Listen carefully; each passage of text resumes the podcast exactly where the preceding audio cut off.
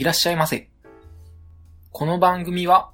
僕の身の回りで起こったことや体験したことなどを語っていく音声プログラムです。短い時間ではありますが、お付き合いのほどよろしくお願いいたします。ギムレットには早すぎる。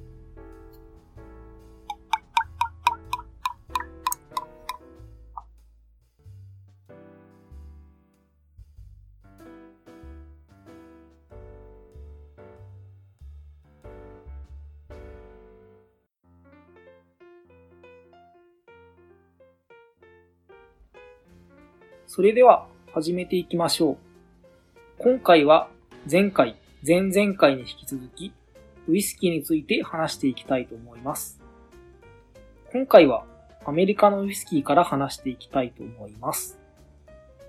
アメリカのウイスキーといえば、バーボンウイスキーが一番有名ですが、バーボンウイスキーはトウモロコシが原材料の51%を占めているというのが条件になるウイスキーになります。数年前まではアメリカのウイスキーといえばバーボンという感じでしたが、最近はウイスキーブームというのもあり、モルトウイスキーなどその他いろいろな種類のウイスキーが生産されています。現在アメリカで作られているウイスキーは、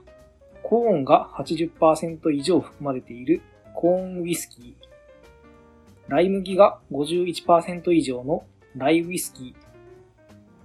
小麦が51%以上のウィートウイスキー。それからスコットランドやアイルランド同様にモルトウイスキーやブレンデッドウイスキーも作られています。そして続いてカナダのウイスキー、カナディアンウイスキーですね。カナダのウイスキーの特徴は5大ウイスキーの中で一番飲みやすいとされています。作り方は基本的には連続式蒸留機を使い、麦ベースのフレーバリングウイスキー、トウモロコシベースのベースウイスキーをブレンドして作るものが多いようです。また任意ではあるんですが、ライウイスキーと名乗る場合は51%以上使っている必要があるそうです。そして最後にジャパニーズウイスキーですね。ジャパニーズウイスキーは、スコットランドのウイスキーをモデルに作られたウイスキーとされています。現在国内では、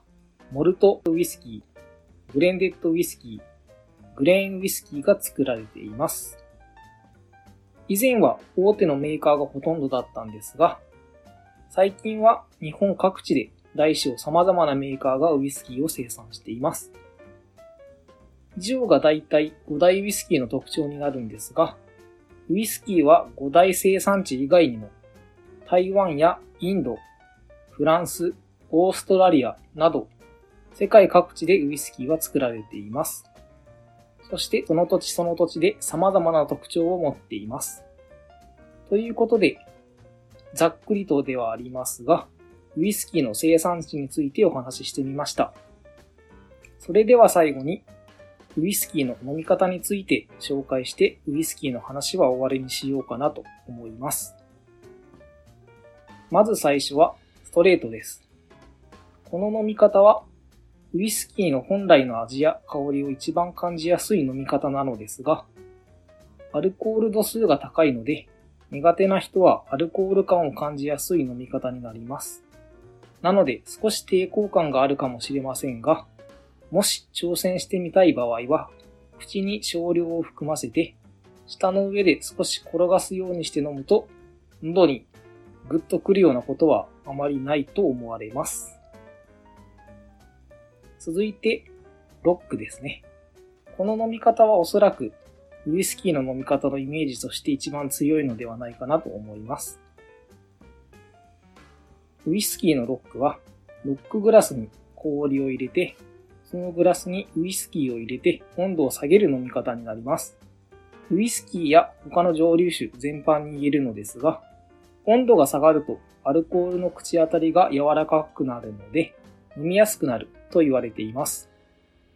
しかしその反面、香りや味も控えめになるという点もあります。ちなみに、ウイスキーやブランデーなどをロックで飲む場合は、大きな丸い氷、お店によっては多面体にカットしている氷で出されることが多いと思うんですが、その理由としては、液体と氷の接する表面積を減らして溶けにくくするためとのことだそうです。そして続いて Twice Up ですね。Twice Up は常温の水とウイスキーを1対1で混ぜて合わせて飲む飲み方と言われていますが、最初から一気に混ぜてしまうよりも、数滴ずつウイスキーに加えていき、香りや味の変化を楽しむ方が面白いのではないかと僕は考えています。ちなみに水は軟水の方が良いとされています。そして次に、ウイスキーソーダ。いわゆるハイボールのことですね。ウイスキーソーダはザバッと作るよりも、ウイスキーを氷になじませて、炭酸も氷に当てないようにゆっくり注ぐと美味しいハイボールができると言われています。また、ソーダ以外にも、ジンジャーエールやコーラで割る場合も同じ作り方で作るとより美味しく作ることができると言われています。そして次はウイスキーの水割りですね。この飲み方はおそらくウイスキーを一番まろやかに飲むことができる飲み方だと思われます。ソーダと同じく丁寧に作ると美味しい水割りが作ることができます。また氷も溶けにくい氷を使った方がより美味しくできると思います。ちなみに濃ゆめが好きな方以外はウイスキーの量はだいたい 30ml から 45ml で作ると良いのではないかなと思われます。そしてこの水割りの変化系みたいなもので、フロートという飲み方があるんですが、これはウイスキーと水の比率を利用して作る飲み方です。一番簡単な作り方としては、冷えた水にウイスキーをスプーンなどの背を使ってゆっくり注ぎ入れると綺麗な層を作ることができます。そしてウイスキーの飲み方の最後になるんですが、カクテルですね。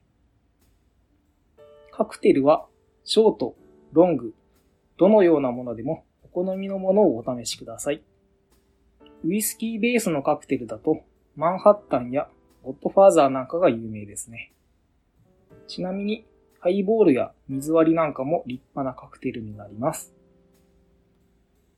といったところで、3回にわたりお話ししたウイスキーの話なんですが、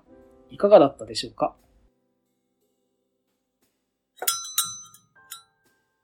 それでは続いて、ハッシュタグをいただいた方のお名前を紹介していきたいと思います。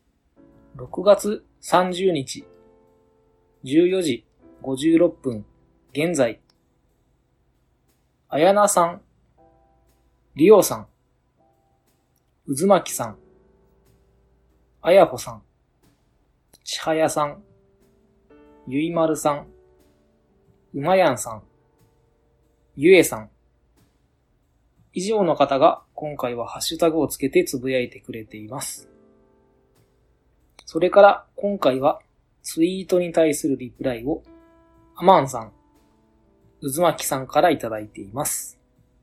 その他にも番組の方にたくさんの方から反応をいただいています。皆様いつもありがとうございます。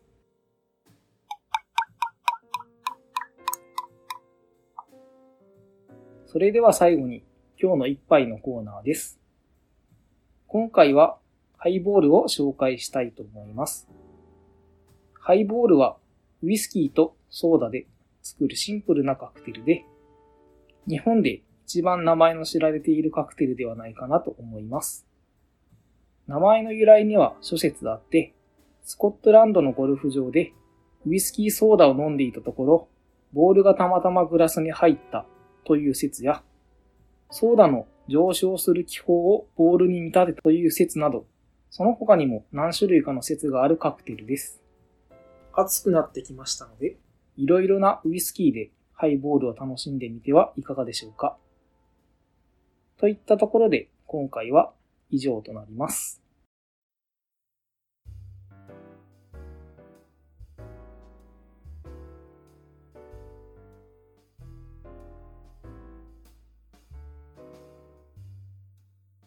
この番組では皆様からのご意見、ご感想、ご質問、話してほしいことなどを募集しています。メッセージはメール、ツイッターハッシュタグ、ダイレクトメール、どの方法でも構いません。メールアドレスは too early for a gimlet 2020 at mark gmail.com ツイッターアカウントはギムハヤもしくはギムレットには早すぎるで検索してみてください。また、ハッシュタグはシャープギムハヤギムはカタカナ、ハヤはひらがなです。皆様からのメッセージお待ちしています。お聞きいただきありがとうございました。次回もお待ちしております。それではまた。